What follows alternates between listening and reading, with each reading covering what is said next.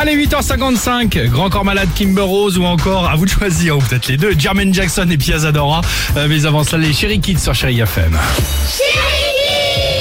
Bon, ouais, on a demandé aux enfants, puisqu'aujourd'hui c'est la journée mondiale du Ah ouais. popcorn, pourquoi on mange du popcorn au cinéma? Bon, sauf en ce moment. euh, C'est vrai. Voilà. Euh, J'aime le popcorn parce que euh, parfois on peut en prendre beaucoup et ça fait passer le temps. Euh, Moi, je les préfère avec euh, quelques touches de chocolat et du sucre. Bah, le popcorn, c'est quand t'as un petit creux, donc tu manges en douce.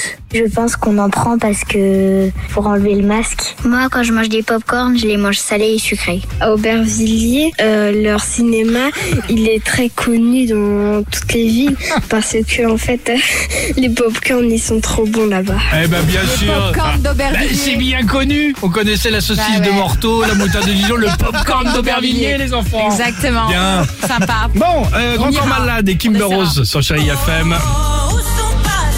Superbe.